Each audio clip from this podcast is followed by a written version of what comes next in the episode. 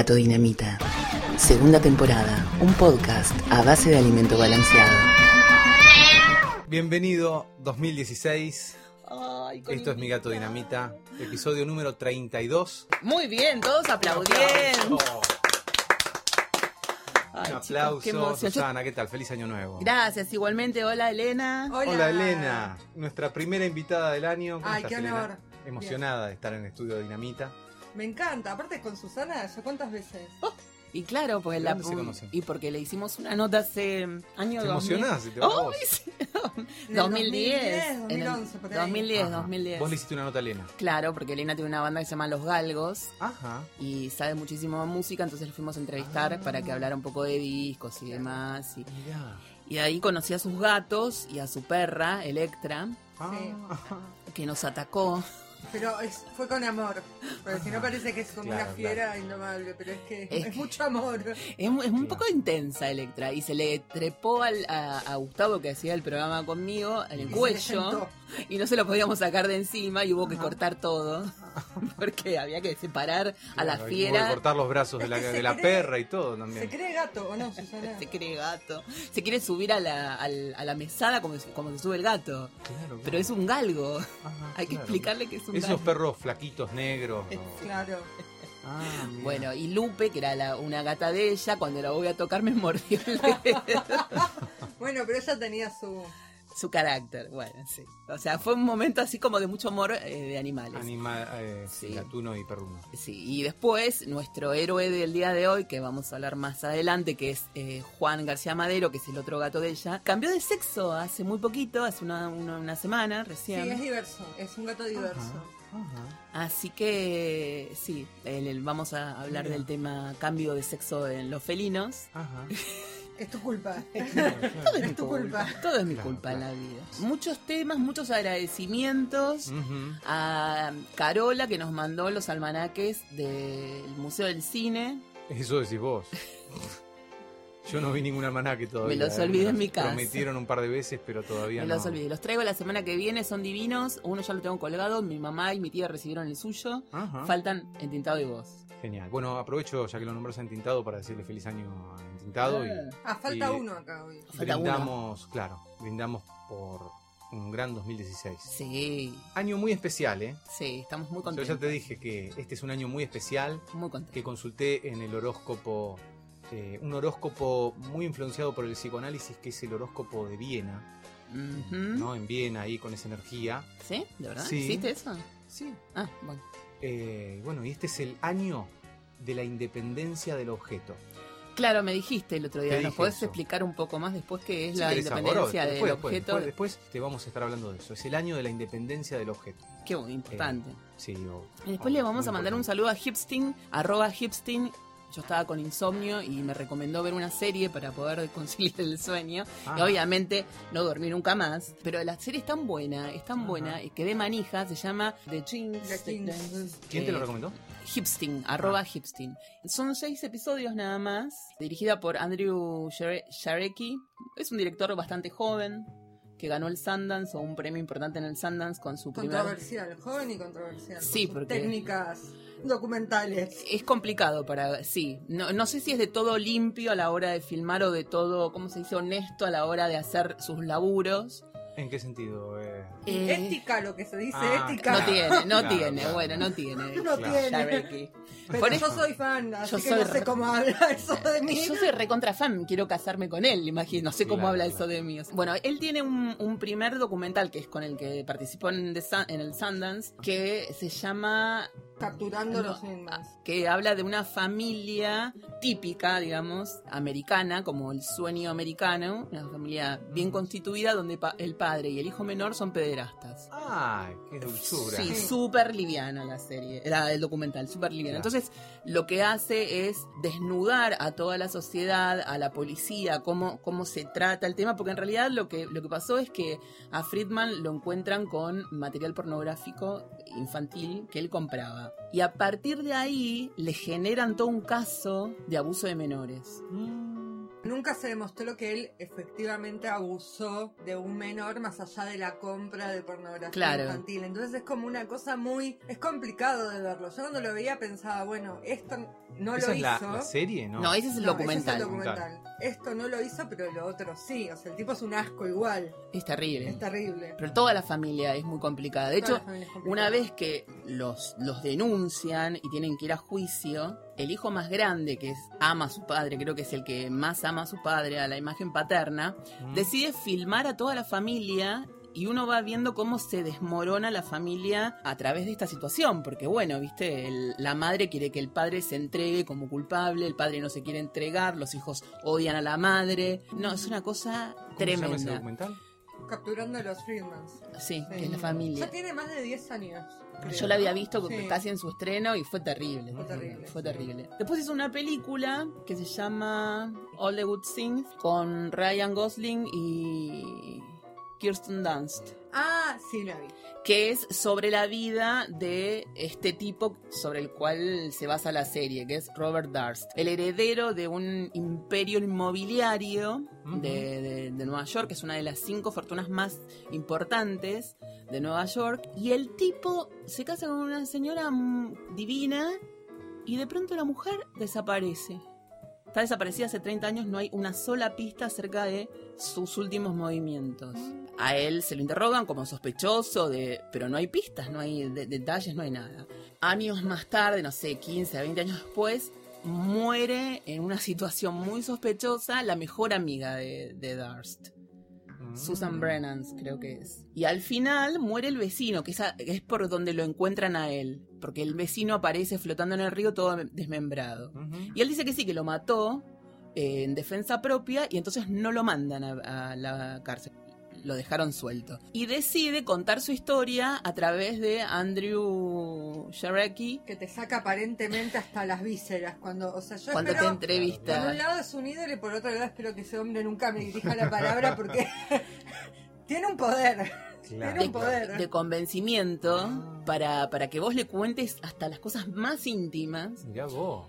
Y entonces lo que el tipo Bueno, qué sé hizo... yo, el arte, viste. No, no, para. ¿O Lo no? que el tipo No, hizo no. fue armar el documental teniendo ya la, la prueba contundente de que el tipo había asesinado a todos, cosa que a la policía se le había escapado y a la FBI, a, a A esta todo. desaparecida le había matado él también. También, y cuando termina el último episodio, que termina justamente con esa, con esa frase de, de Robert Darst, Ujú.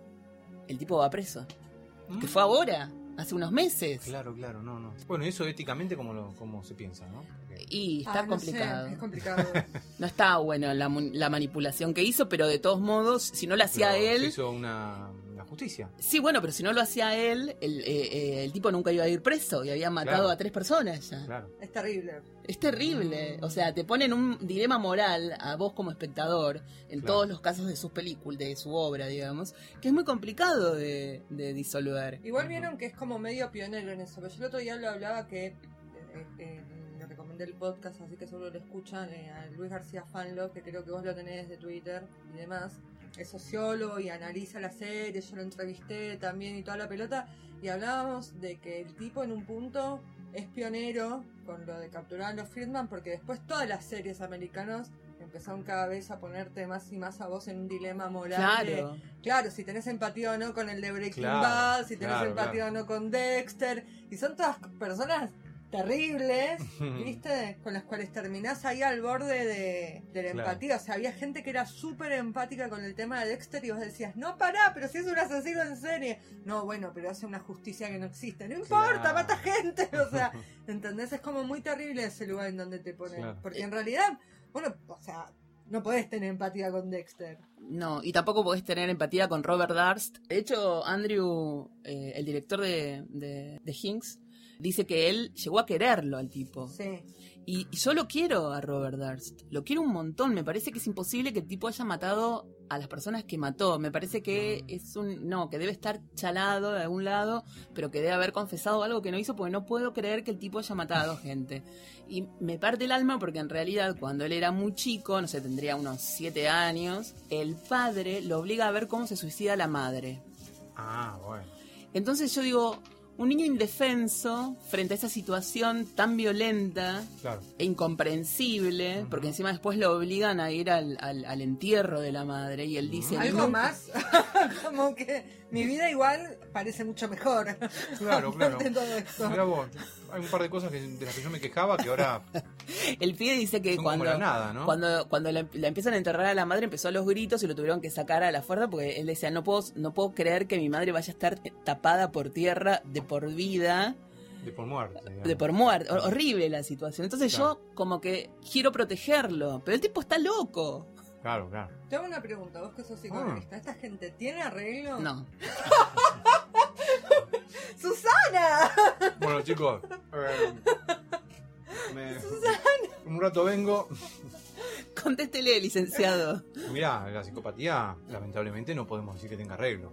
No. Porque ese es un dilema. Hay, Lamento hay un tema, viste, con decepcionar el, a quien, bueno. a quien Lo que piensa pasa que el sí. psicópata, viste, no, no, no debe tener muchas ganas de cambiar. Es que no se debe dar cuenta en realidad que tiene que cambiar. En algún punto él siente que hace lo que puede con lo que puede y que, que está bueno lo que hace, o que es justicia, o que, bueno, no lo puede detener, si no. No, no, no, no. Por eso que la- la- las penas como rehabilitadoras o la cárcel que reintroduce o no sé, todo ese, ese discurso, bueno, puede funcionar con un porcentaje, pero ¿qué psicópata? Es psicópata. Claro. Que es la mayoría de los delincuentes. No hay modo de... En general, viste, en los discursos... Parece un poco feo lo que estoy diciendo, ¿no? No, no, no, pero No, está no. bueno porque yo siempre tuve la duda. No digo todos, No, hay que no, ver no, no, quién no. es psicópata, no, No, todos no, son digamos, eh, psicópatas. estamos hablando del psicópata Pero el que psicópata, está penado, digamos. el el psicópata, no, no puede, ningún psicópata va a ir al analista, No. ningún perverso va a ir al analista. Además lo psicópata, pueden- perversión está ahí, son lo mismo. Claro, pero una vez que te los mandan porque los agarraron y todo eso, ahí- ahí hay No, límites de a parte de la psiquiatría. y Nunca va a haber un trabajo analítico, nunca. No, no puede haber un ¿Y trabajo la analítico. psiquiatría tiene ahí alguna entrada? O por ahí un perverso puede ir al analista porque tiene una angustia por algún punto, pero el punto de lo que es la perversión no va a cambiar jamás. No, lo que tienen son entrevistas una vez que están, digamos, eh, condenados o que van a ir a proceso porque necesita desde la justicia tener un dictamen eh, exacto de la patología de la persona que van a van- condonar, van a mon- ¿no? a manipular al analista.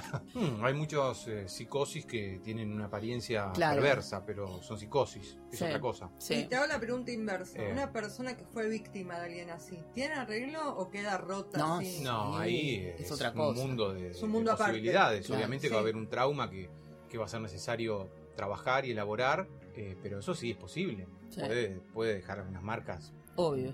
eh, difíciles, pero De miedos o de, o de fobias o de de... cosas, pero no, no, Sí. todo, todo, todo es recuperable eh, en el psiquismo, me parece, ¿no? Sí, por claro. menos tengo esa idea. Sí, yo también. Pero bueno, ya lo dijo Lacan, no hay pasaje de estructuras, hay tres estructuras psíquicas, neurosis, perversión y psicosis. Claro, y estás en el... Ese es el universo, eh, a según el punto de vista de muchos, es muy simplificada la cuestión así, ¿no? No, bueno. Pero Lacan, eh, los lacanianos van por ese O lado. sea que uno no y puede no hay pasaje de estructura, no hay pasaje de estructura. no. Un- si vos sos neurótico no te vas a volver psicótico, Entonces te hago otra si pregunta. sos psicótico Ay, no te vas a volver neurótico. Perdóname, Susana, vos me trajiste para hablar y yo le pregunto, pero me encanta. Está casada Porque con. Freud. Que estoy Claro, casada con bueno, Freud. mira, ahí lo tenés, ahí lo tenés. Lo- si habían enviado el cuadro dije, ¿por qué yo nunca tuve un cuadro de este hombre? No, Y bueno. tenés que tener uno ya. Tengo que tener uno Todos y todas las noches decirle, yo esta semana me saqué un 10, cosas así, ponele. Te hago otra pregunta para vos. Eh, ¿Vos querés que Freud querría que vos te saques un 10?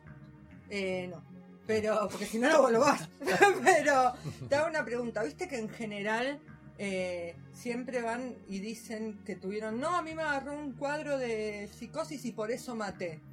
En general, cuando dicen eso, ¿vos qué crees? ¿Que es mentira? No, No, muchas veces no el, psicótico... eh, Tiene un brote. Claro, si es, un un, si es un brote- brote, estamos en la estructura psicótica, diría un Claro. lacaniano. Pero Sí. se puede mentir con eso para Sí, ir a- obvio. Algunos se hacen los locos, los perversos o psicópatas que van a ir a la cárcel, Sí, claro. se hacen los locos porque el loco eh, No va ti- a un tiene otra condena, claro, en tiene otra ir a condena. una... A una cárcel. Y supuestamente en un neuropsiquiátrico va a estar más contento. Sí. Pero hay casos incluso al contrario, que hay psicóticos que han llevado al asesinato, pero que quieren ser juzgados, al contrario. Quieren ser Eh. juzgados porque hay algo de la ley que, que que ellos quieren claro. ser atravesados por algo de la legalidad que en la psicosis estaría como muy, muy, eh, digamos, sin ley.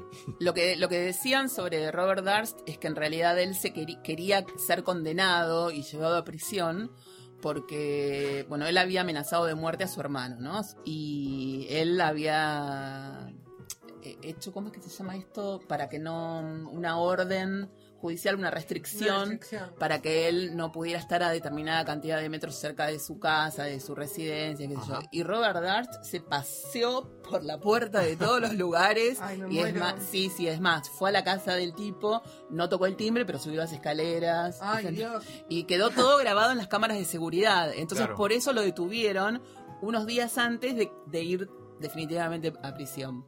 Bueno, la- al, al asesino de Wanda Tadei, de, de- que es la Vázquez, el baterista de Callejeros, el, el caso era que lo querían a- hacer, digamos, entre comillas, pasar por loco y todas las pericias dijeron Claro. que No, estaba muy consciente. Estabas muy consciente porque él dijo También que, un- que no, que fue un rapto de, de ella y que ella se tiró el alcohol y Claro, toda la pelota. Entonces Claro. es como que.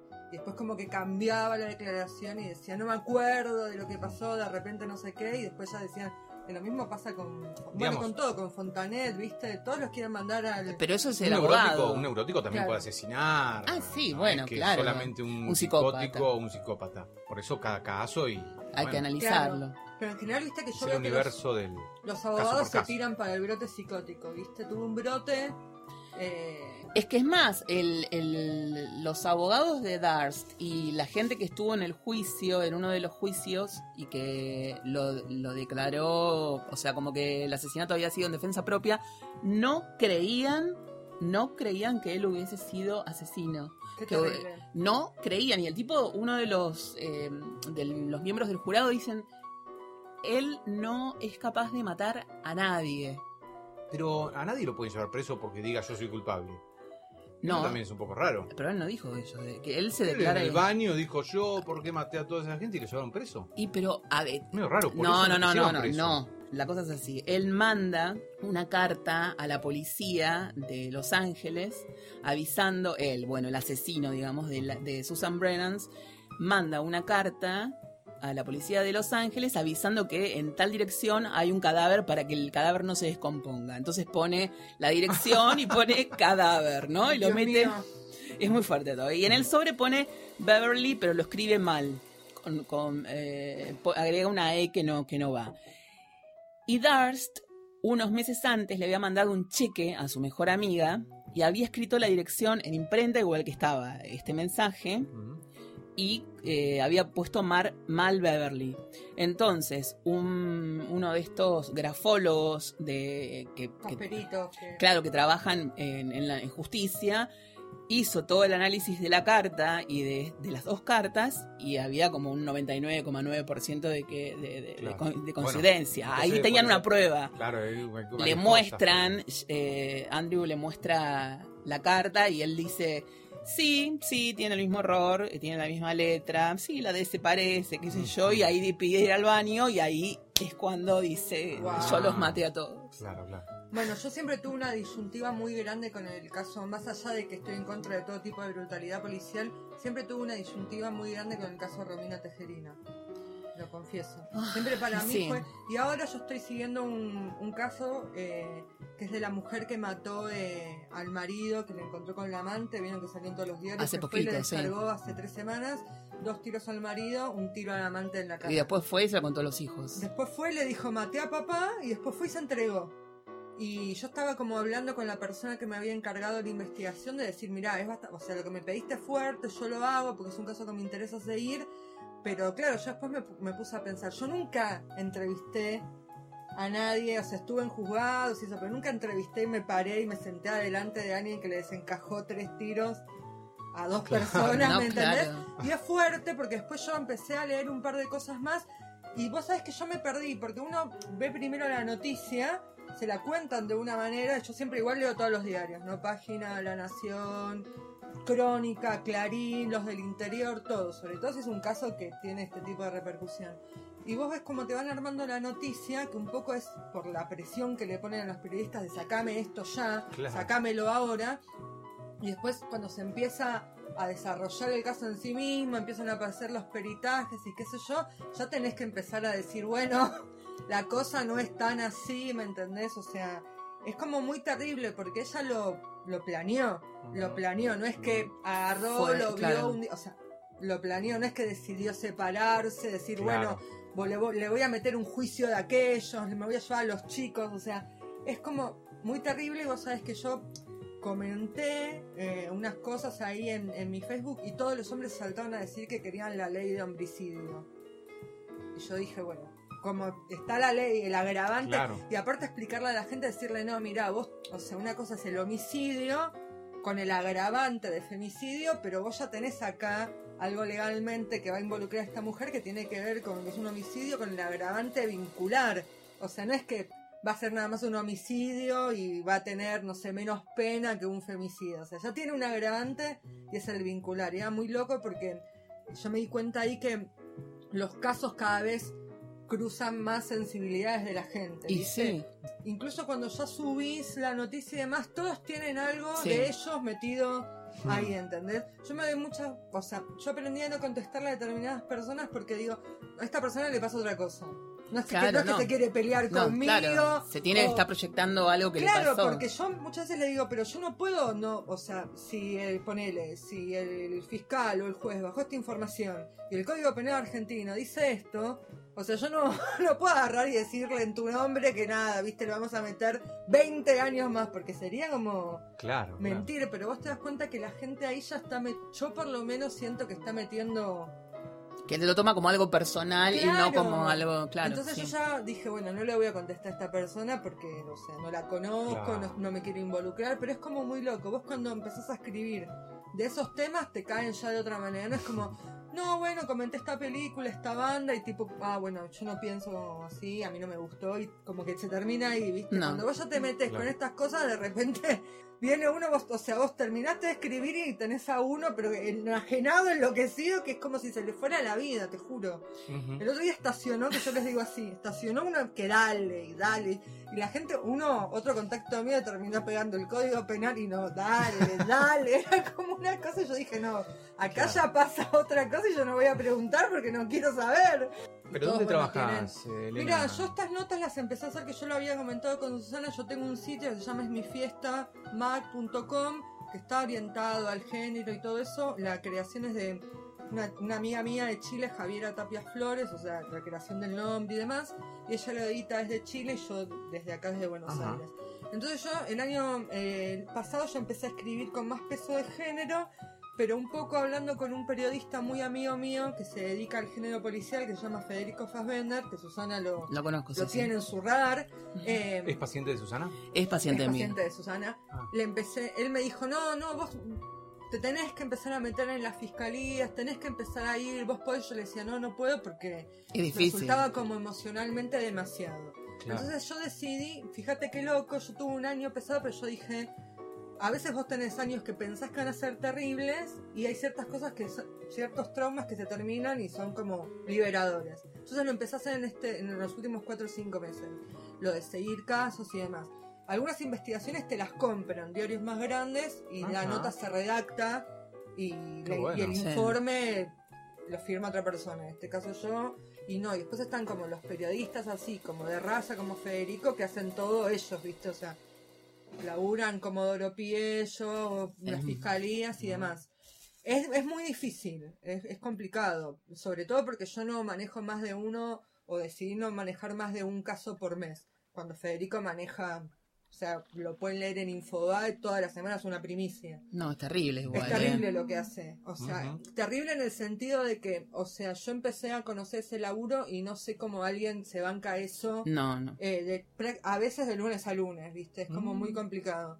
Ujú. Entonces, algunas cosas sí las eh, le ven- vendés el informe y el periodista termina de completar, a lo mejor, no, no digo como, ah, un vago en mi casa, no digo que muchas cosas que un solo periodista no, no Claro, puede hacer, porque no- la nota no sale nunca más. Entonces, en general, los informes se compran y otras las, no, las, las reservo para, para mi sitio, pero algunas de las cosas que yo había cambiado era que, que, que yo pensé, bueno, yo voy a seguir escribiendo sobre esto, pero eh, con la fuente. O sea, con la palabra de la fuente voy a seguir escribiendo, no con lo que yo pienso, lo que yo recolecté y demás, sino que ya escribo con la palabra de la fuente y ahí empiezan, te confieso, incluso siendo feminista te empiezan a aparecer contradicciones de lo que vos eh, defendés con tanto ahínco y cómo lo vas a seguir defendiendo cuando te encontrás con, con todo lo que rodea a una víctima. ¿Entendés? No es que de repente yo voy a decir, no, libertad a Vázquez, porque no, la justicia lo condenó y lo condenó cuando tenía que, condenar, pero sí te aparecen determinadas preguntas o cuestiones que a lo mejor, te, no te digo que te hacen tambalear tu...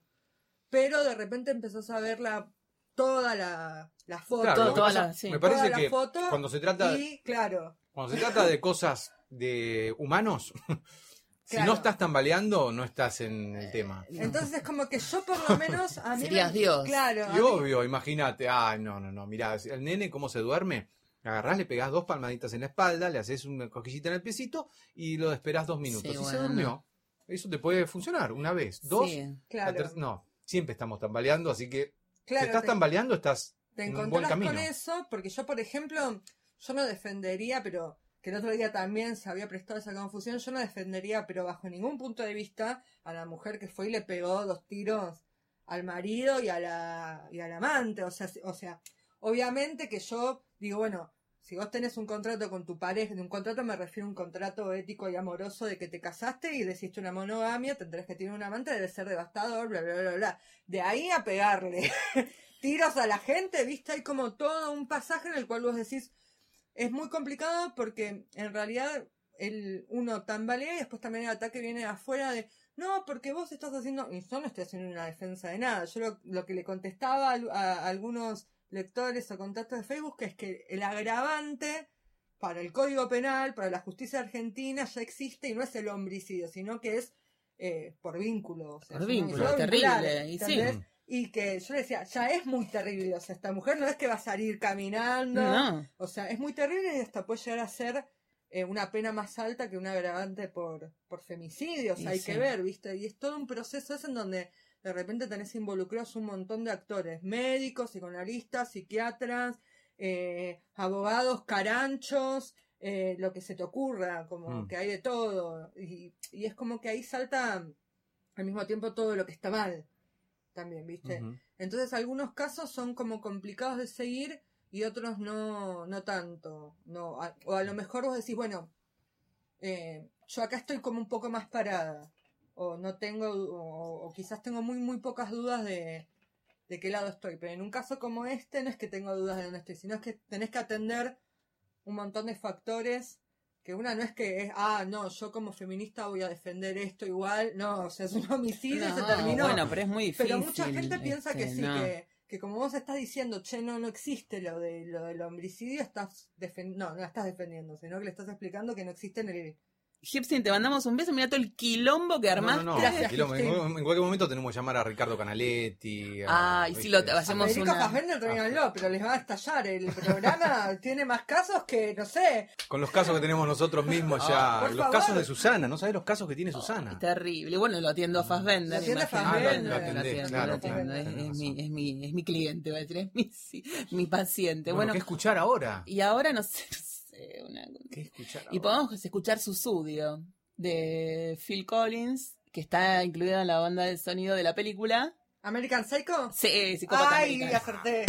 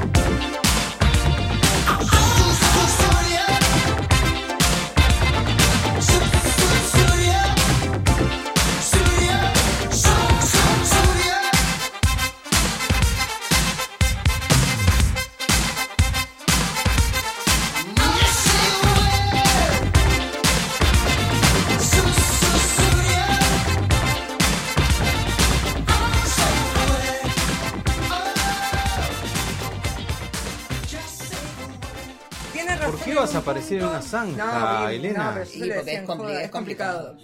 Yo igual no me que- meto con los casos que se mete él, que ya es eh, narco y todo eso. Porque es Horrible. Ah, bueno. Es horrible. imposible. Meterte en narcos, no, o sea, siendo mujer, no Y él le, le- le cuenta cosas así de intimidades de narcos y todo que usted por secreto Yo no puedo, no puedo puede contar, decirlo. no puedo contar. Claro. No puedo contar. Así que lamentable cuando lo entrevistemos y hagamos un caso del señor FF, Ajá. Vemos. Cuando decías Brennan me acordé de... mm, Brennan, ¿quién es Brennan? De la hija de Steve Jobs. Eh, Lisa Brennan. Lisa Brennan Jobs. Sí. que es la que él No quería. adopción Sí, y recién sí. la, la- la adoptó a los veintipico de años Muy de él, difícil o eso. 30 años. Eso aparece en la última película, ¿no? Sí. Ah, No la vi, no la Eh, vi. tampoco pero la vi, la pero de- me dijeron que sí. era un twist sobre. Porque es la segunda película sobre Jobs, Sí, ¿no? Dijeron sí. que el twist de esta era que aparecía. La hija. Claro, es muy fea la situación cuando aparece la hija con la madre y él se hace el Gil. terrible. Sota. Claro, sí, sí, la, la- la- la hace, que, hace que la saquen de ahí horrible. Mm. O sea, Bueno, él era adoptado y Sí, se bueno. ve que tenía un temita ahí que volvió a repetir una historia traumática de él. Y él Ah, iba a comer al restaurante de... porque él nunca quiso conocer a su padre, sí quiso conocer a su madre. sí, va y la a comer. conoció. Iba a comer al restaurante de- donde el padre de él era mozo, el padre biológico. No. Y el padre biológico, que no sabía que ese era su hijo, decía, el- no, acá viene gente muy importante a comer, viene eh, Steve Jobs. Decía, y era el hijo. Bueno, yo decía que era el año de la independencia del objeto. Si querés te cuento un poquito cómo es esto. Esto surge a partir de que para la próxima película que espero que podamos rodar eh, a fin de marzo, Sí. Nuestro tercer largo, Elena, vamos a rodarlo a fin de marzo. ¿Ya Es tiene un nombre? desastre. Parece que sí. Critiquemos a tu ex. Le va a encantar. No Me sé si te gusta el título. ¿Qué, qué Eh. opinas? ¿Qué opinan con el título? Critiquemos a tu ex.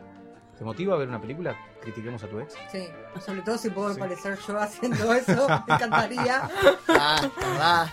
Me Bueno, encantaría, eh, Susana, perdóname. Le digo a un amigo mío eh, de Neco, lo puedo decir, no voy a decir los nombres ni nada, pero le digo, mirá, eh, tenemos un pequeño papelito para tu mujer. Y él espontáneamente dice, uh, no, la pierdo. Comentó eso, muy espontáneamente, muy, ¿no? Uh, no, la pierdo. Entonces, esta idea, ¿no? Sí. que tenemos muchos, más o menos elaborado, más o menos manejado, pero que en él apareció como muy espontáneo, ¿no? Sí. Uh, no, la pierdo. Así, fue como, viste, puso una cara así como diciendo, ¿te parece que le vas a dar un papelito? La idea de que si su mujer hacía un papel y empezaba Sí, a, querer otras cine, cosas, lo que sea. a querer otras cosas, la perdía. La pierdo, ¿no? Eh, eh, es un amigo que tiene una vida realmente muy convencional, donde su mujer es ama de casa, como, digo convencional, como muy tradicional. Claro. Él trabaja, su mujer es ama de casa, con algunas ilusiones de algún día hacer un papel en teatro. Pero dice así, ¿no? La pierdo. Bueno. Entonces eso me llevó a pensar este, este concepto, ¿no? La independencia del objeto produce un odio terrible. Bueno, eh, eso lo venimos tratando desde el programa cero de Mi Gato Dinamita. Quería precisamente linkearlo con eso porque también No eh, gires. estuve gires. pensando que la independencia del objeto, claro, tiene grados también. Obvio. Un grado. Por supuesto que cada pareja me imagino que llegará a un acuerdo hasta donde el objeto es independiente. Eh, Una pareja es un vos planteás contrato. una cosa cuasi swinger, que mucha No, gente no. lo confundió con swinger. Perdón. No, ella plantea, ella plantea Perdón. que cada cual puede estar con quien quiere. Porque El nadie es dueño del otra otro. cosa Voy a tirarte con algo.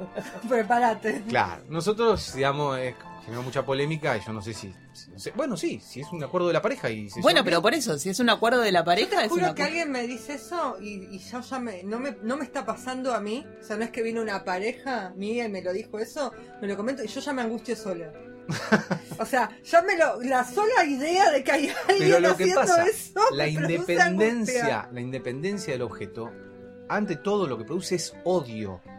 Un odio, y no me refiero No, no, a no, que se vaya con otro. No, no, no, es que, a no yo, poder haga- controlar. Que haga algo que a uno no le gusta. O que haga algo en lo que uno no puede participar, que es Que independiente de no- Exacto, de uno. Exacto, exacto. ¿No? Bueno, hacemos todos juntos. No. eh, vamos para acá, venimos para allá. Claro. No. Pero No. eso es muy difícil, ¿eh? Es muy difícil. Es muy difícil sí. para todos. Es muy difícil. O sea, Para eh, mí también. La angustia y la rabia, el odio que produce que todas las pulsiones del otro no se satisfacen en uno. No, Ni uno satisface todas sus pulsiones en el otro. no. Y también inseguridades, comer una rica torta. sí. Y ya hay una pulsión ahí que no está satisfaciendo el No. otro, ¿no? Bueno. Y gracias a Dios es así. Si no, preguntale a Jimena Barón. Ay, no, es terrible. ¿Qué le dijo él? ¿No, te- no estuviste investigando ese caso? Sí, vos sabés que yo tenía un artículo preparado y bueno, donde iba a salir al final no salió y después dije, bueno, no le escribí. Claro. Pero sí, Él le dijo, no quería que trabaje, no quería que haga nada. No, nada. Eh, bueno, y le decía cosas horribles, Horribles. productos del odio que produce la independencia del objeto. Sí. Que No sé. alguien más pueda compartir ese objeto que vos crees que es de tu pertenencia. Y no, el señor, otro, no el es otro así. no, no es tuyo y, y Y no. uno no es del otro. No, Eh, yo he escuchado cosas como, ah, me voy a comer con mis amigos. ¿Pero qué son esas reuniones de machos? no, no, bueno. ¿cómo? Son reuniones de amigos, bueno. Son reuniones. ¿Qué querés, venir a la reunión Eh, con mis amigos? No, no, no, no, no, lo Susana. no se permite. yo voy a Meatlón y me llama mucho la, la- la atención las, las parejas que van juntas. juntas. Y van juntas y vos, o sea, eh, entran a la misma hora al gimnasio, bajan a la misma hora a la pileta, salen a la misma hora de la ducha. Yo, mirá, soy súper como así, la verdad, codependiente de la pareja, de los amigos, pero eso yo no me lo banco. O sea, No. no, o- pero el mismo horario, es como si yo dijera, pero... No, No sé, ni eso, no ni me- que se vaya con otro. No, no, pero el nivel de, ¿entendés? Están cronometrados a la perfección. No son siameses, chicos. Están la- y yo he visto parejas que le decían tardaste mucho en el vestuario que era como que yo pensaba Estaba haciendo pis, querida. ¿entendés? es como que vos decís pará o sea y eso lo ves y, yo- y te quedas no es como. Bueno. porque a mí me pasa que voy a lo mejor los ojos y comparto el solarium ¿me entendés? La independencia del objeto y el odio que provoca, que no es solamente en la pareja, ¿eh? Los padres que controlan a los hijos. No, no, no, no, es- que, es "Ay, general, ¿no? No, No, bueno. comas eso, no comas eso, porque no comas eso. Y, y no, no lo puede comer. ¿Pero por No. qué? Solamente porque es un odio terrible ver que el hijo hace lo que quiere y bueno, no lo puedes controlar. No.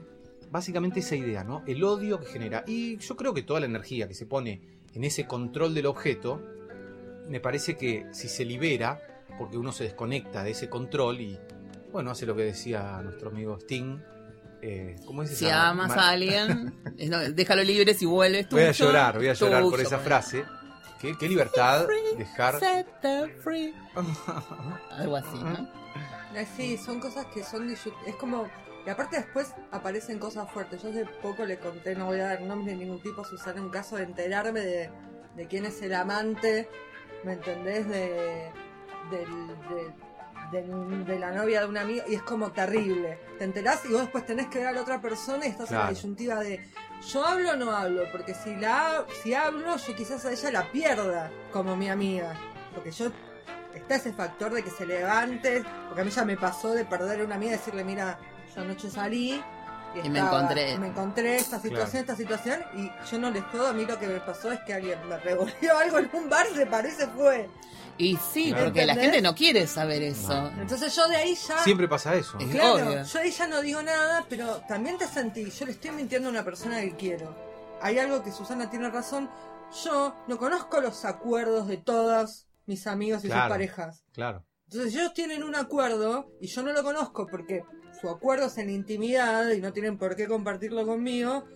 Yo no sé si puedo ir y romperlo, pero si, Claro. no, y si no lo tienen, es como muy... Y no lo, hasta ¿viste? que la- el otro no te lo quiera contar o no Claro. quiera abrir, no podés. Hasta que no te revolean Claro. un vaso de agua en un bar, no, no. no, no, no. O no lo blanquean o no te dicen, mira. ¿sabes qué? Me parece que me está engañando y me Pero estaría... está bueno lo del objeto, porque a mí me, ca- me causa angustia. Es. eh, sí, pero es angustia y no quisiera dejar de, de mencionar el odio. El odio. El odio que da. Y no digo que alguien que esté engañando a nadie. No, no, no, pero además Que quiera eh, ir el a objeto es un objeto mañana y hacer puede algo. ser un objeto como un teléfono, ¿entendés? Que Sí, pero el teléfono no. no, no, no te funciona, pero y, y es algo que vos no lo podés dominar. Ah, bueno, está bien, puede Y ser. te también. genera, sí, sí, te genera un odio de no poder controlar todo. Es eso, vos no, Mm, no manejás todos claro. los hilos. Justo encuentro en este horóscopo eh, que este es el año de, de la independencia del objeto y me pareció que es el desafío de 2016. Bueno, Eh, yo creo que no sé si, qué les parece, qué te parece Susana, si escuchamos a, a Entintado, que yo creo que tiene un buen manejo de la independencia del objeto como de todo. Yo sí, yo- tenemos que ir al colegio entintado. Sí, ¿no? Además nos pone un tema de Mark Knopfler después. ¿En serio? Sí. Un hombre que hace todo bien.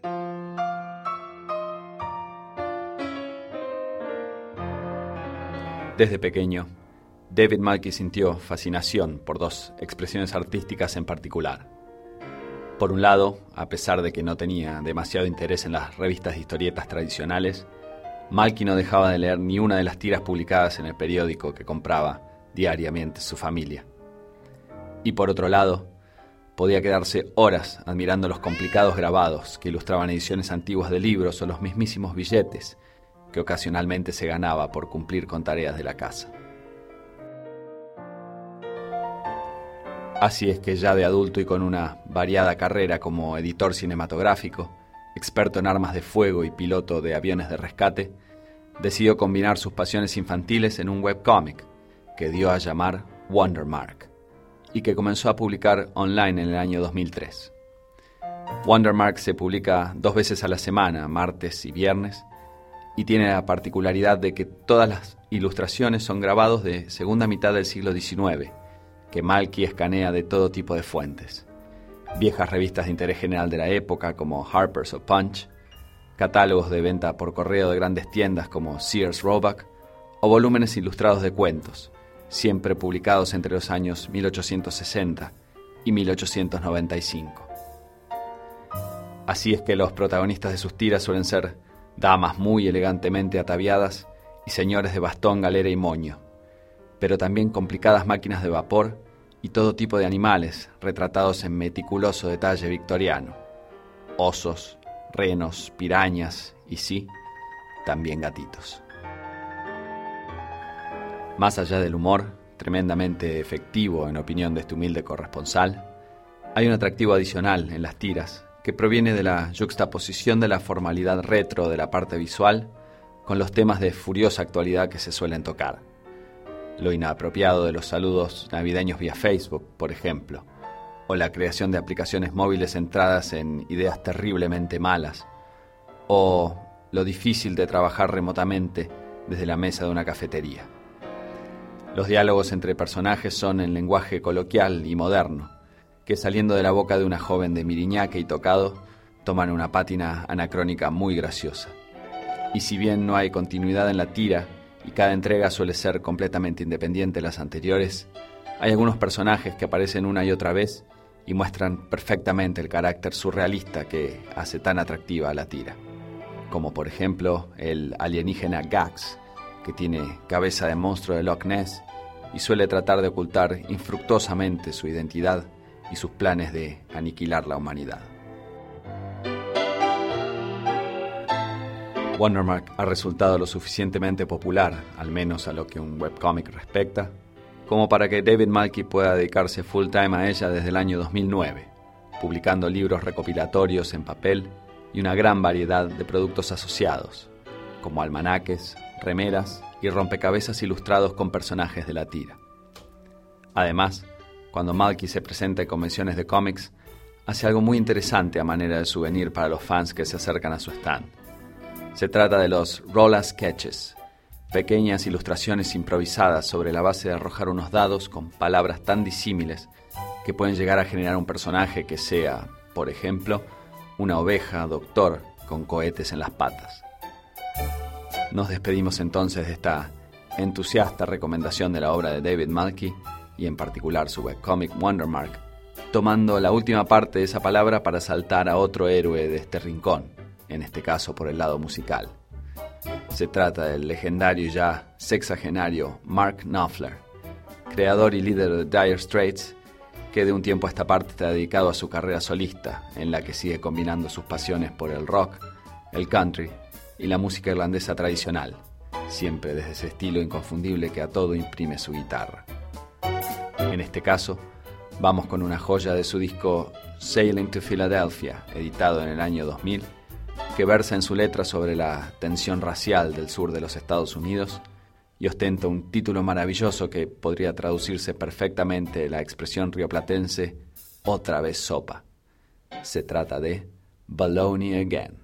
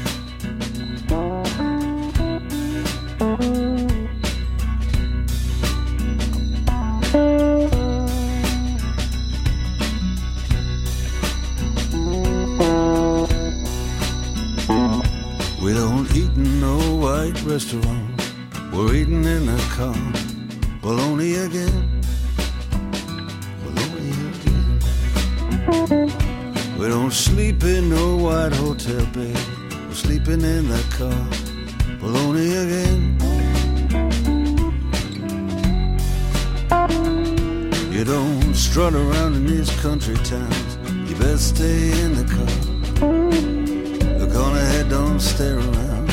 You best stay where you are. We're a long way from home. Don't push your luck too far. Baloney.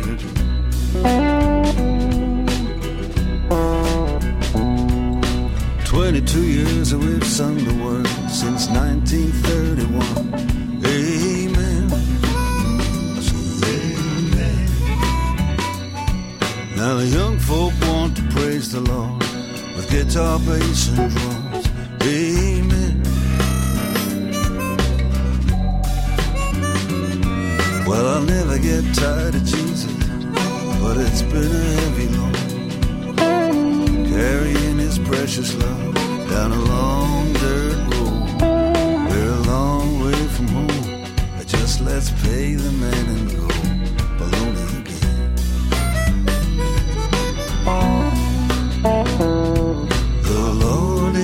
Shepherd, he leadeth me in pastures green.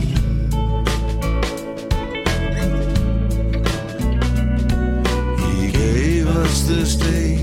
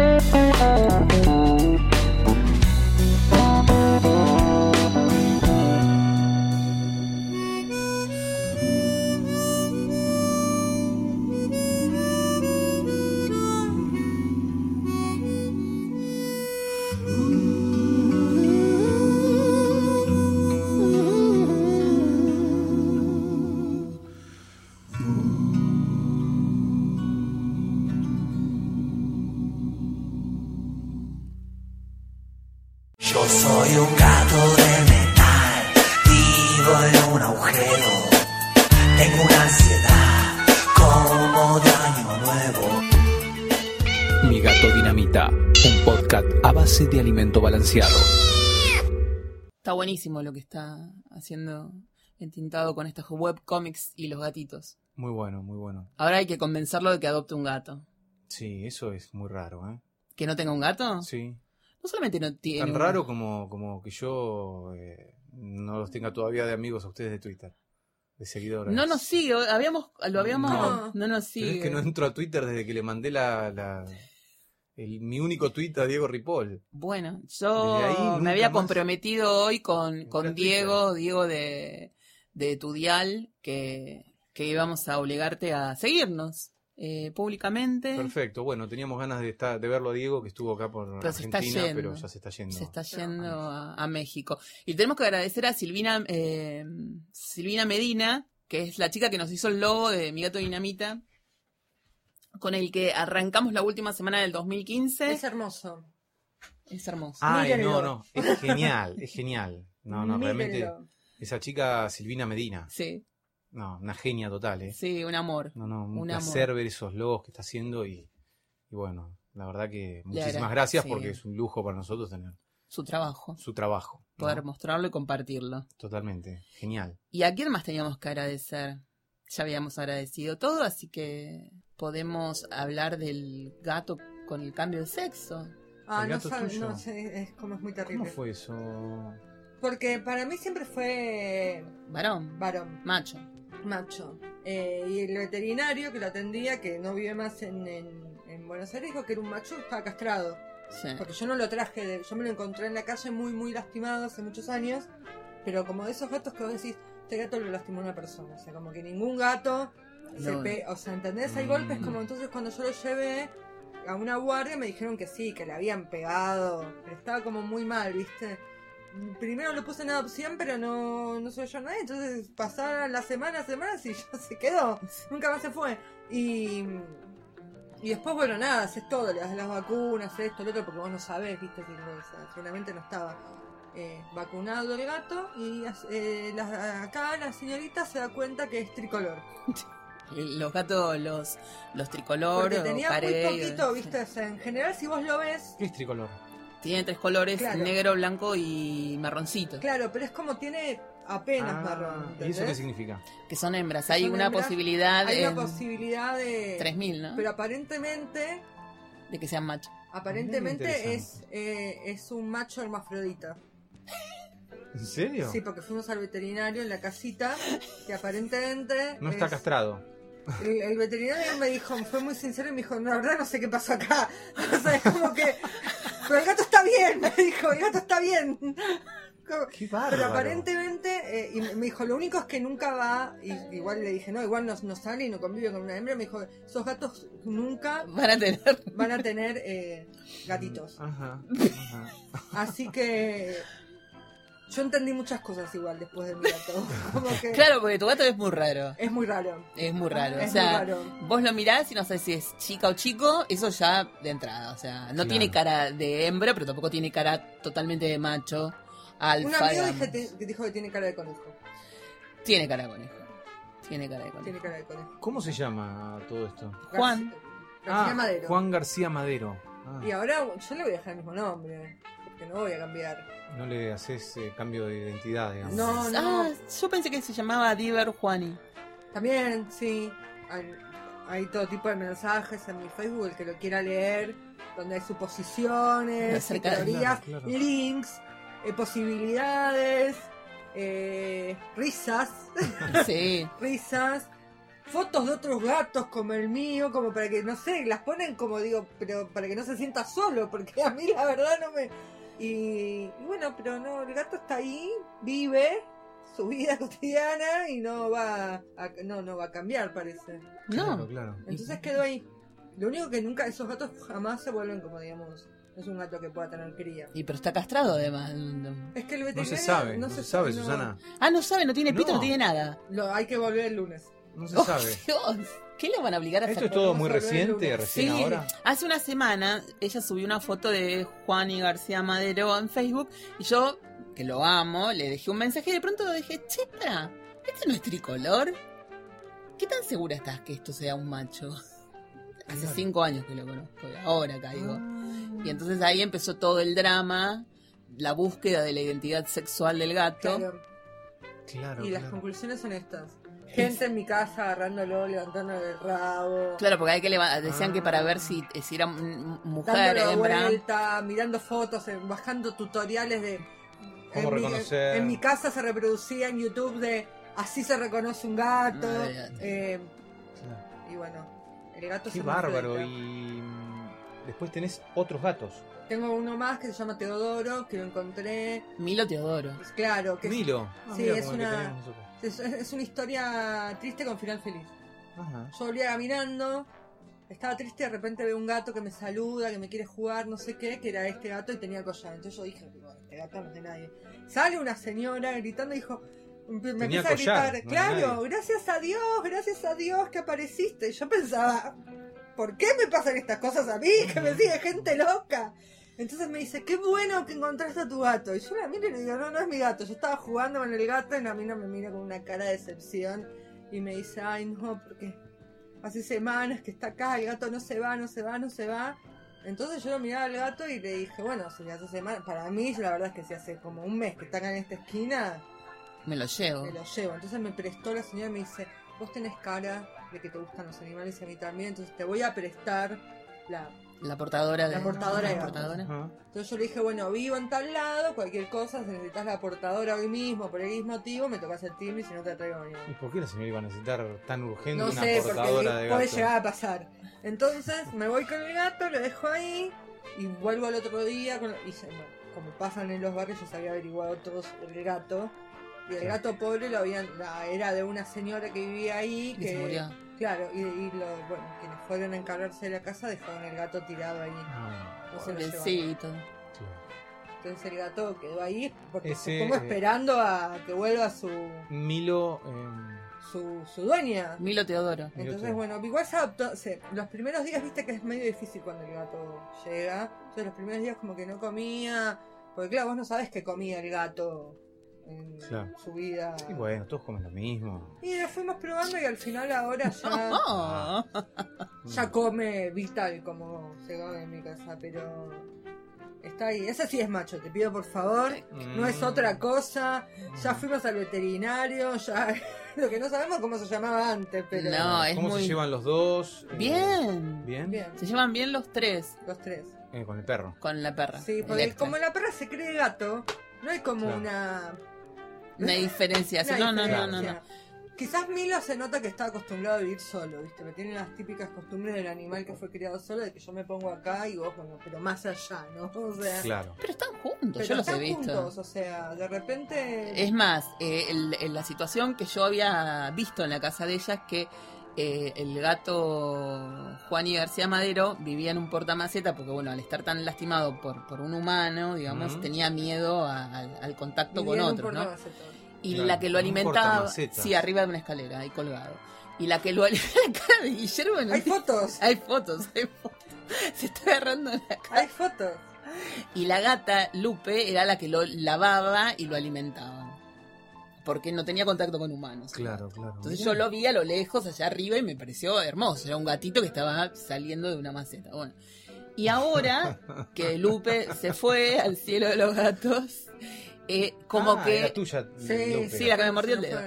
los gatos. Ah. Y, y ahora García Madero se vio obligado a salir hacia... Salió al mundo. Salió al mundo y tiene contacto con Milo Teodoro y están más o menos a cierta distancia, pero comparten el patio, comparten Claro. eh, los lugares donde robar comida, digamos, comparten, Sí, comparten. sí, Sí. Duda está durmiendo en la, en, la, en la habitación también ahora. Es Por eso. va, pero después de como 9000 años, el gato pro, Bueno, progresó. y está muy bien. Ajá. O sea, claro, porque ya tiene como hace como significativo, 5 porque años. parte lo- su madre y el gato progresa. Y Sí, claro, sí. ¿viste? Claro, porque madre. Lupe, la otra gata era como la madre. La madre se muere y el chico tiene que cortar el cordón umbilical. ¿ah? Y el ¿ah? gato progresa, le gusta estar en el pasillo ahora. vos, Pero esto lo decís, eh, bueno. Lo decimos una seriamente, Enorme porque- impronta psicoanalítica lo que estás diciendo. Sí. sí.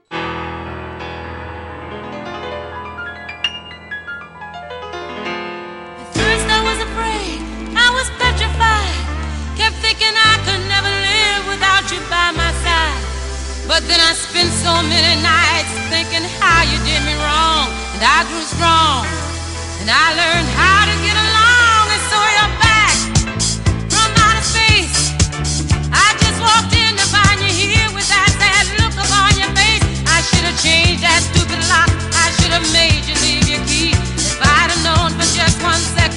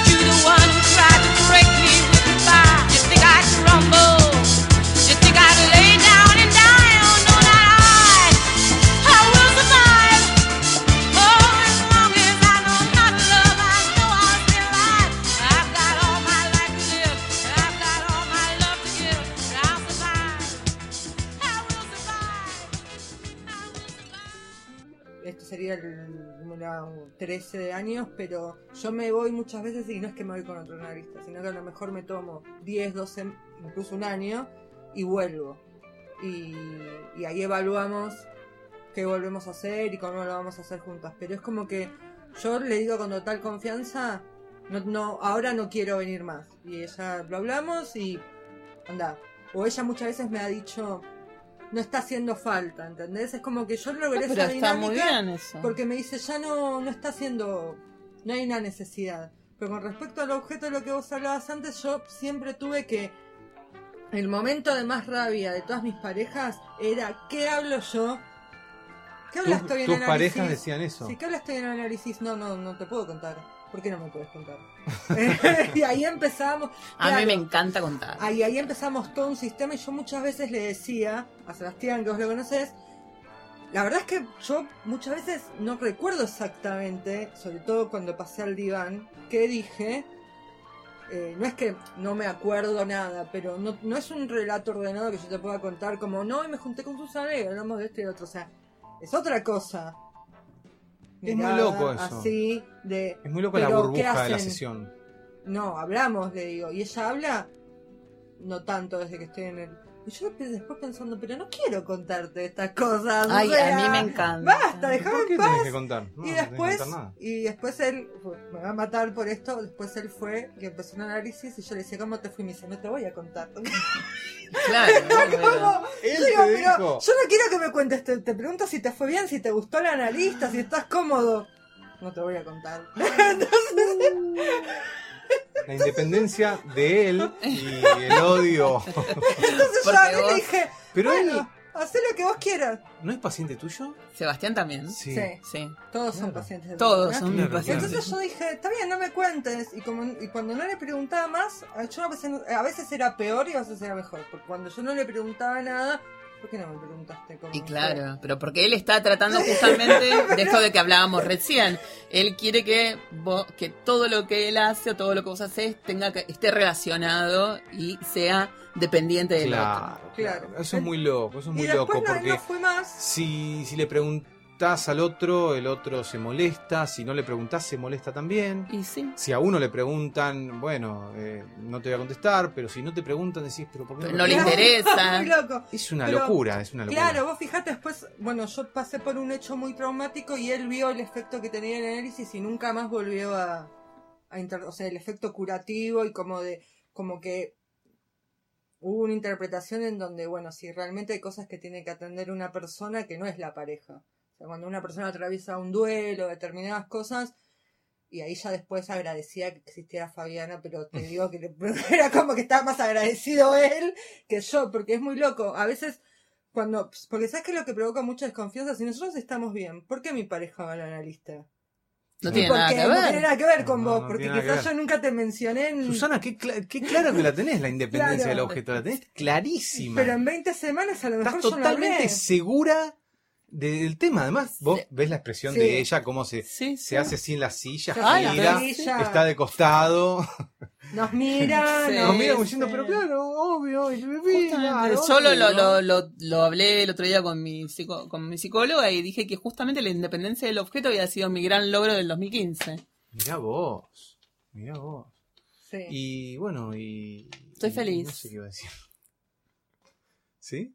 Es, es buenísimo. No, o sea, vas sin mochila. O sea, Claro, porque encima de que cargas la tuya, cargas eh, la presión. Pero vos fíjate cómo las cositas que vos decías a principio de año, tan malentendidas como yo decía algunas veces, eh, esto de Lennon y, De Yoko, porque viste que eh, Yoko en un momento dijo, ah, vos querés eh, hacerte loco, bueno, mira, ¿por qué no te vas? Andate, andate a, fue a Los Ángeles, creo que fue, bueno, andate, y ella le preparó la, la, la reunión con la, la otra. reunión, le, dijo, le, man- le mandó a la otra también, la, ¿querés ir con la secretaria? bueno, Andate, anda. qué sé yo, cuál es. Y el otro al tiempo volvió porque Y sí, porque la Sí, extrañaba ella. Pero bueno, anda, qué sé eh, yo, anda. Entonces ahí empezamos con este tema, pero mirá, como aquellas cosas que surgieron en aquella época, hoy empiezan a resonar y aparece esto de la independencia del objeto. que estamos sí. poniendo en primer plano porque es un desafío Está buenísimo. súper difícil para todos. Está y- pero ta- Y también es aplicable al trabajo. O sea, no tomar el trabajo como un objeto personal de que si no, no lo tenés, no podés vivir sin eso. Vos estás extendiendo, siempre vas más allá. Ay, sí. No podés quedarte con lo que estamos No. queriendo plantear hoy. Ella siempre va más allá. Está un paso más Yo digo el objeto como el objeto libidinal que suena a, a- a, no sé, a una computadora, pero Bueno, es pero el que- objeto libidinal, el objeto de la libido, un otro, un otro sujeto. El- Bueno, el, objeto mí- es un sujeto. Pero para mí el objeto sujeto lo llevás es el trabajo. objeto Es- trabajo. Es lo único que me importa. Después la pareja y todo lo demás. Primero es el trabajo. Sí, Ajá. siempre en todos mis, mis ejemplos en terapia, Claro. en la psicóloga, siempre, el- de hecho el otro día cuando me dijeron, bueno, ¿qué ves acá? El trabajo. Pero no ves una pareja, no, no, el trabajo primero. El tra- Ujú. Es como el objeto de mi deseo, siempre. Claro. Entonces, digamos, tengo que ir más allá porque justamente es ahí donde tengo la libertad. En cuanto pueda entender que yo tengo una vida independientemente del trabajo, que el trabajo no es que me condiciona la vida en un 100%, Ujú. sino que es una elección, yo puedo estar mucho más relajada a la hora de relacionarme con el trabajo y no estar angustiada de si va a llegar, no va a llegar, voy a tener, me van a llamar, voy a conseguir, me van a dejar, me van a despedir. Y es como una pareja, o sea, me va a dejar, se va a ir, va a conocer a otra. Es lo mismo. Ajá. Celos porque contratan a otra y no a mí. Mm, Los celos, ahí está el odio, bueno, ¿no? claro, el odio, el odio, ¿por Odio. qué esa Mm. turra sale Loiri y sale mejor que yo y la odio? Ojalá que... Susana no sale mejor que vos. No es así. Nadie es mejor No. que vos. No, para Yo, nada. bueno, Ya, tengo una pregunta. ¿Vos no notás un poquito que a la mujer le cuesta más la. Cuando hablamos de la pareja y todo eso, le, le cuesta un poco más todavía en nuestra sociedad la, la soltería, por decirlo No. de alguna manera? no. Yo tengo amigas que les cuesta. Que le cuesta más la soltería a la mujer que al varón. No. Sí. Yo tengo amigas que las veo y yo les digo, no, pero vos sí podés. No, no puedo, no puedo, no, no pero vos sí podés. No sé. cuesta mucho. A mi círculo, Mira, por lo menos. eh, Para mí distinguir mujer-varón hoy en día ya cada vez me confunde más No, no, yo creo que ya lo O pongo sea, como... ni empezando con el tema de quién lava los platos, ¿viste? como O el ser humano, no, no, pero no. a mí me parece que es como único, qué yo, toda esta teoría freudiana que después de alguna le da una vuelta a Lacan, pero que termina siendo igual Mm. en algún punto de la envidia del pene y de esto y de viste que el varón y la mujer y y por ejemplo, no sé, eh, se decía en la facultad como en la ecuación simbólica, como la mujer no tiene pene, entonces quiere un hijo que va a ser su pene. Prolongación Entonces la ecuación simbólica va y va a tener lo que ella decía Freud. Y Lacan lo formalizó, qué sé yo, pero termina. Y entonces se decía, bueno, por eso la mujer le dice a su bebé, mi cosita. Y yo a mi hijo le digo, mi cosita. ¿Y qué? No, no, no. No, no, no, bueno. No, no, o sea, bueno, pero son teorías que Es después, raro, es raro. cuando uno va evolucionando a lo largo de la historia, van quedando atrás porque uno va descubriendo otras cosas. Y me parece que esto Claro. tiene que ver con... Pero la soltería, eh, yo podría pensar que el varón se banca menos la soltería. El varón Sí, siempre está dependiente de una madre. Es como una madre. pero- bueno, listo. que siga ella. Yo pensaba eso por la madre, ¿no? Sí. O sea, la relación del varón con la madre es tremendamente fuerte Sí, y entonces siempre va a necesitar una mamá, entre comillas. sí, que lo marque. Eh, que la lo mujer, cuide, la mujer es mucho más vital y mucho más enérgica. Es que la mujer es la que da vida en todo caso Y que no queda- necesita de un hombre para que la banque económicamente, porque hay muchas mujeres a lo largo de La historia han salido solas con su hijo a cuestas. El varón se queda solo y no consigue algo y a los 70 años se muere de un bobazo, ¿viste? Y la mujer tiene 90 y tiene una energía y ¿para qué quiere un tipo? Yo Dejame le a mí. contaba el otro día a Elena ¿O no? que No, yo las veo por eso. Cuando mis amigas me dicen, no, no voy a poder. Pero tenías como la qué", teoría contraria. Para mí, no, yo, yo creo que a veces lo que pasa es que sigue habiendo como cierta tendencia a que a la mujer el, el, el paso del tiempo la, la molesta o la corre un poco más. Creo no, que de a esa poco- es una cuestión cultural. creo que de a poco eso se empuja y yo ya empiezo a ver un montón de parejas en donde a lo mejor cuando nada más antes había una diferencia de, digamos, de que el hombre era el más grande, yo ya empiezo a ver cosas al revés, qué sé yo, chicas que salen con chicos que tienen ocho años menos, que yo cada vez eso lo veo más, me encanta, lo celebro, está bárbaro. Hoy en día es impresionante No cómo varón y no, mujer se claro. hablan. Yo, No yo que- coincido con la teoría de que, porque, o sea, veo señores de 45 50 años siendo completamente inmaduros, entonces no me parece que porque salís con uno de, no sé, 23, 24 años, eh, no sabe nada de la vida, hay gente que sabe muchísimo de la vida ya se da, y porque la vida le dio con todo, porque la vivió muy intensamente, porque pasó por mil cosas, por, no sé, mil trabajos, procesos, bla, bla, bla, y a lo mejor uno de 45 tuvo una vida, entre comillas, siempre muy cómoda, no le pasó nada, no, no tuvo como grandes achaques en la vida, ni tuvo que salir a, no sé, a defenderse por sí mismo, a defender sus cosas, y no aprendió nada, y cuando lo dejas solo, no, digamos, no puede Bueno, lo que pasa es que nada, ¿viste? Entonces todos somos un individuo depende. independiente, justamente individuo, y cada uno vive su propia experiencia. Entonces no se puede generalizar. A las mujeres les cuesta más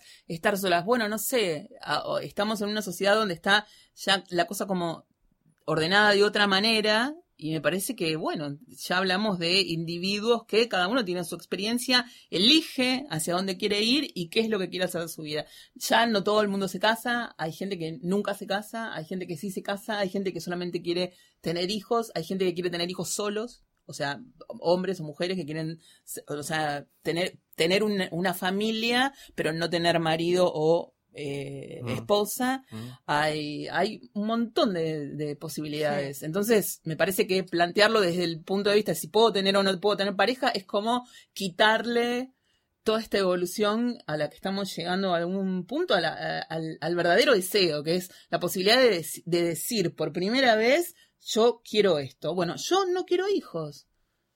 y Claro. eso en otro momento no se hubiese aceptado. Ujú. Yo lo que veo Claro. es que acá capaz que es medio polémico, todo dura un poco menos. Y yo soy más de la escuela de, de que las cosas en la, en la pareja, y sí, a veces está todo mal. Y eso a veces puede desembocar en que tenés que terminar y otras veces tiene que desembocar en que sencillamente te tenés que sentar y la tenés que... No, que las, relaciones tienen que durar 10 ¿viste? años, como No. mucho, porque uno va cambiando y vos no cambiás al mismo tiempo que la pareja. Entonces ahora, no solamente que somos vivimos más años, que no es como antes que mi tío se moría a los 40 y ya era un viejo cuando se moría a los 40, sino que ahora a partir de los 40 se empieza una nueva, una vida de madurez. Hay un tango de Gardel A ver. que mm, él dice que ya es un viejo porque tiene 40. Claro. ¿Sí? Sí. Pero no sé qué tango es. Ah, no me acuerdo. ¿Vos serías capaz de encontrarlo y Sí, ponerlo? obviamente. Y ¿Sí? nos vamos con eso. Dale. Muchas Dígame. gracias, Elena. No, Gracias. gracias a ustedes, me encantó venir. Bueno, gracias. A nosotros nos gustó que vengas. Y bueno, nos trajiste a hablar de psicoanálisis. No sé, yo ya pasé los 40 y no me siento como dice Gardel. ¿eh? Es otra época, ¿no? Ahora los voy a analizar a los dos. No.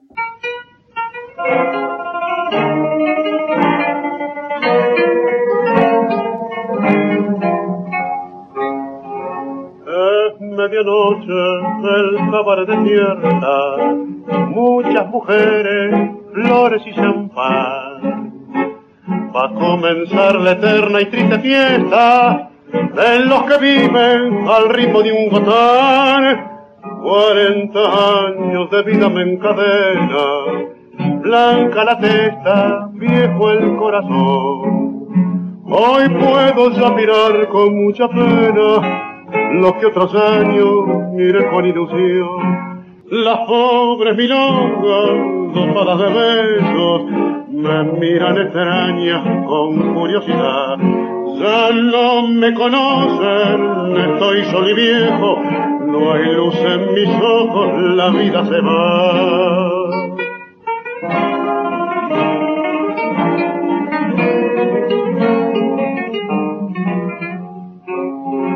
Un viejo verde que gasta su dinero emborrachando a Lulú con su champán. Hoy le negó el aumento a un pobre obrero que le pidió un pedazo más de pan. Aquella pobre mujer que vende flores y fue en su tiempo la reina de Montmartre.